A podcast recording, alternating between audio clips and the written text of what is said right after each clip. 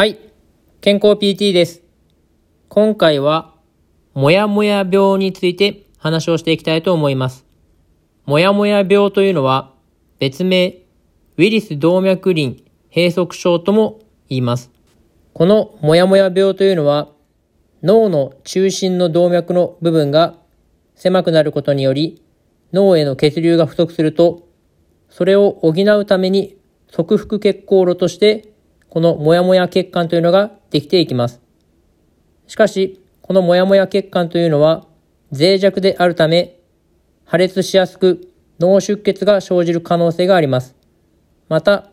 血管自体が細いため、脳虚血を起こしやすくなりますので、脳の虚血症状というのが現れてくる場合も多いです。もやもや病の後発年齢としては、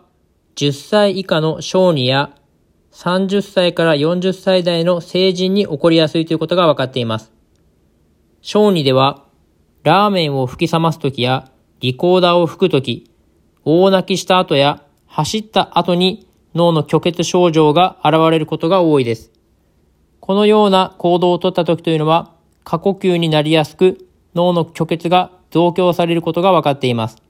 この過呼吸になりやすい行動をとると、一時的に脱力発作や痙攣、意識障害などが現れてくることがあります。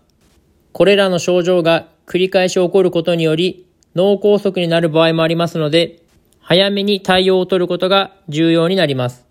もやもや病の子は、起床時に頭痛が見られることが多く、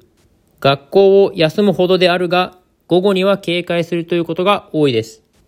成人期のもやもや病の発症は、もやもや血管が脆弱になっているため、破裂しやすく、脳出血を起こしやすくなります。また、くも膜下出血という出血も起こしやすくなりますので、より注意が必要です。突然の頭痛や意識障害、肩麻痺などが現れた場合というのは、このもやもや病による出血が考えられますので、早めに救急車を呼んだり、病院を受診する必要があります。ちなみに、このもやもや病は日本人によって発見されました。